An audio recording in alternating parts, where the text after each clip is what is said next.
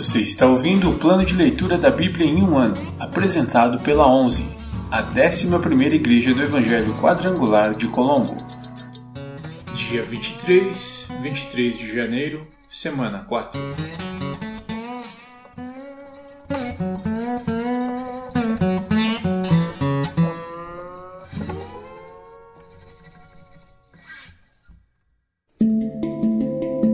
Novo Testamento Lucas, capítulo 18, versículos do 1 ao 17. A parábola da viúva persistente. Jesus contou a seus discípulos uma parábola para mostrar-lhes que deviam orar sempre e nunca desanimar.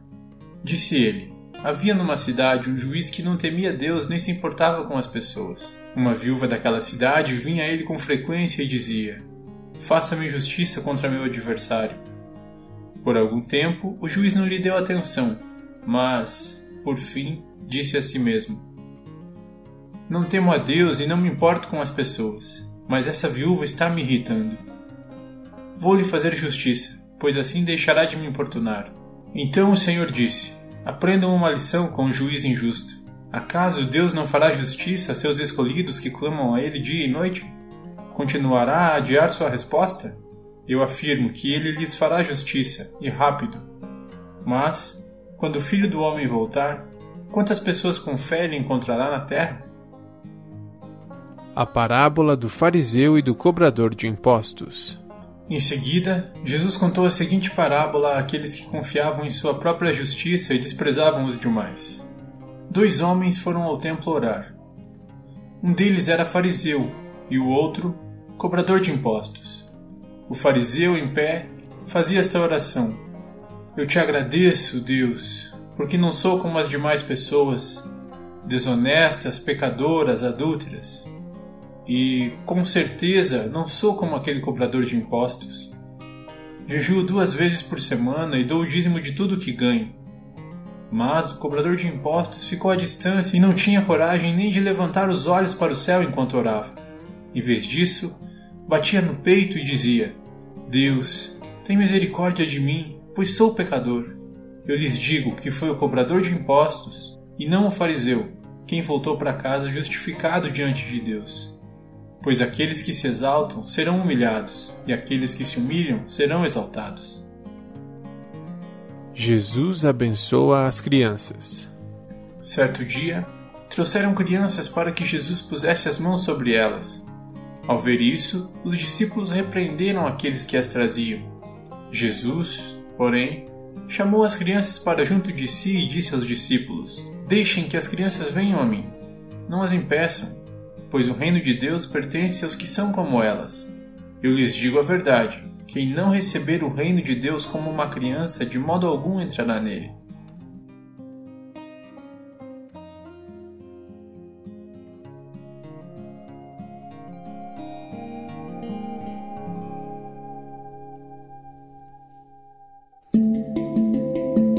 Antigo Testamento. Pentateuco ou Torá?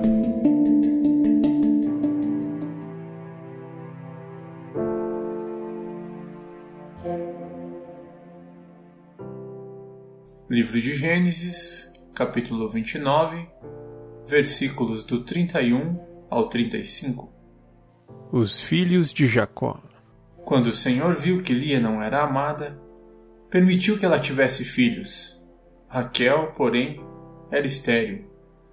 Lia engravidou e deu à luz um filho. Chamou-o de Ruben, pois disse: O Senhor viu minha infelicidade, e agora meu marido me amará.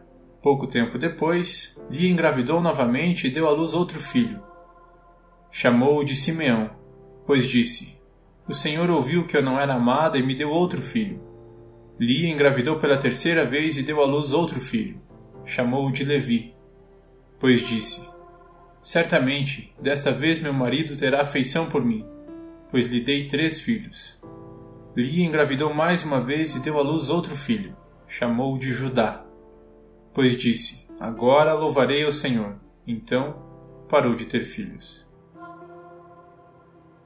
Livro de Gênesis, capítulo 30 quando Raquel viu que não dava filhos a Jacó, teve inveja da irmã e implorou a Jacó: Dê-me filhos, ou morrerei. Jacó se enfureceu com Raquel.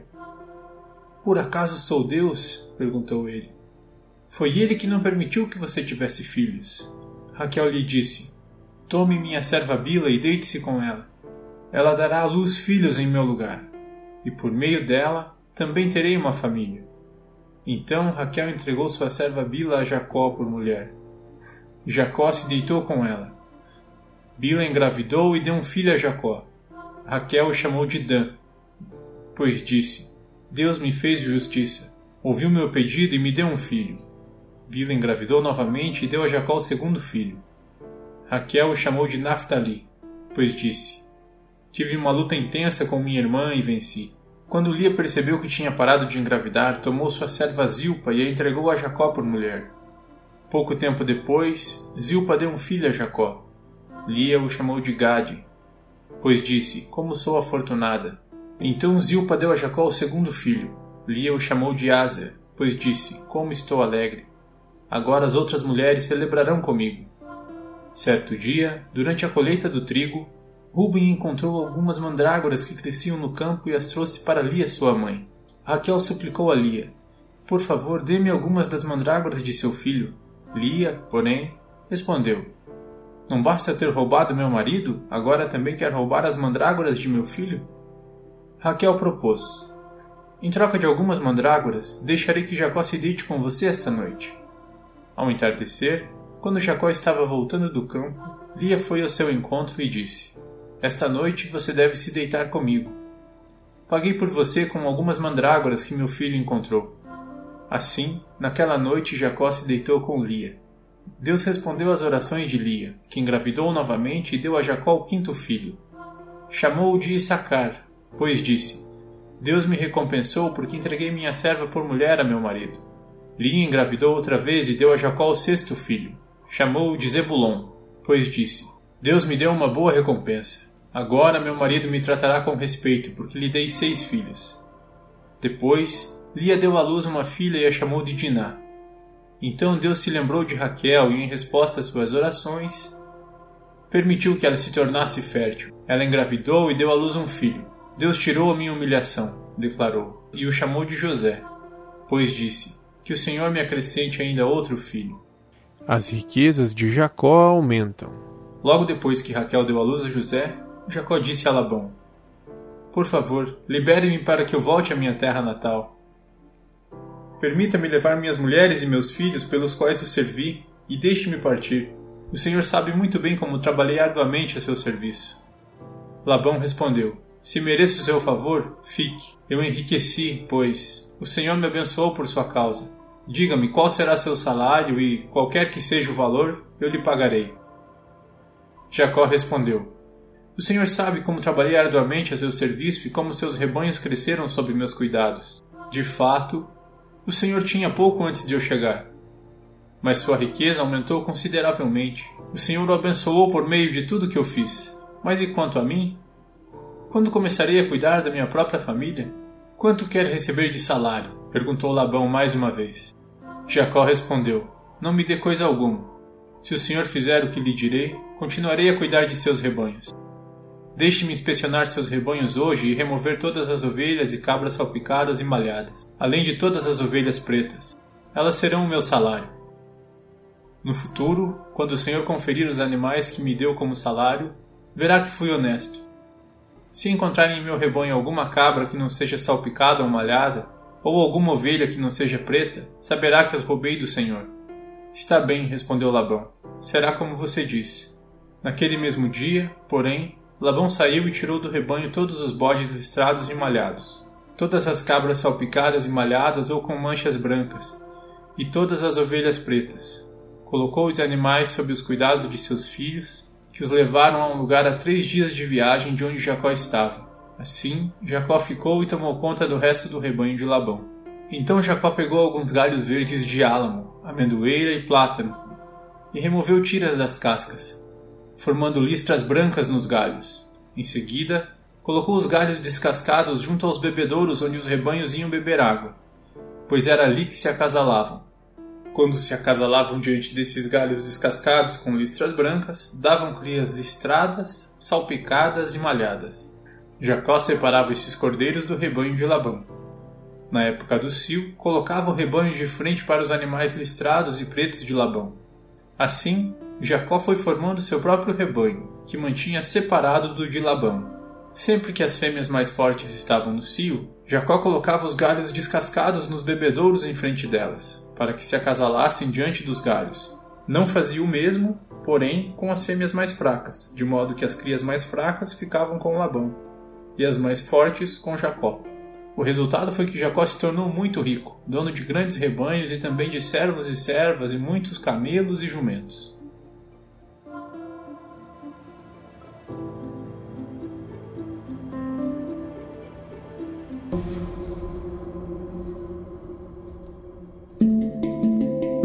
Livros poéticos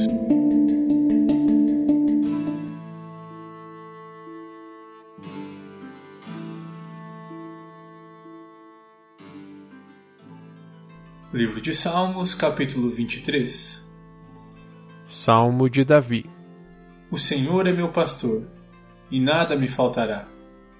Ele me faz repousar em verdes pastos e me leva para junto de riachos tranquilos. Renova minhas forças e me guia pelos caminhos da justiça. Assim, ele honra seu nome. Mesmo quando eu andar pelo escuro vale da morte, não terei medo, pois tu estás ao meu lado. Tua vara e teu cajado me protegem. Preparas um banquete para mim na presença de meus inimigos. Unges minha cabeça com óleo, meu cálice transborda. Certamente a bondade e o amor me seguirão todos os dias de minha vida, e viverei na casa do Senhor para sempre.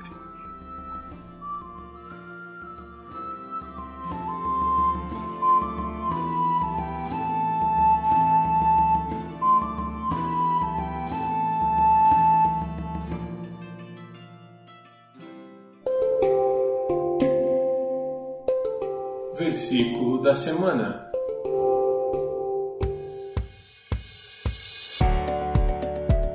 O Senhor é meu pastor e nada me faltará. Salmos 23, 1 O Senhor é meu pastor e nada me faltará.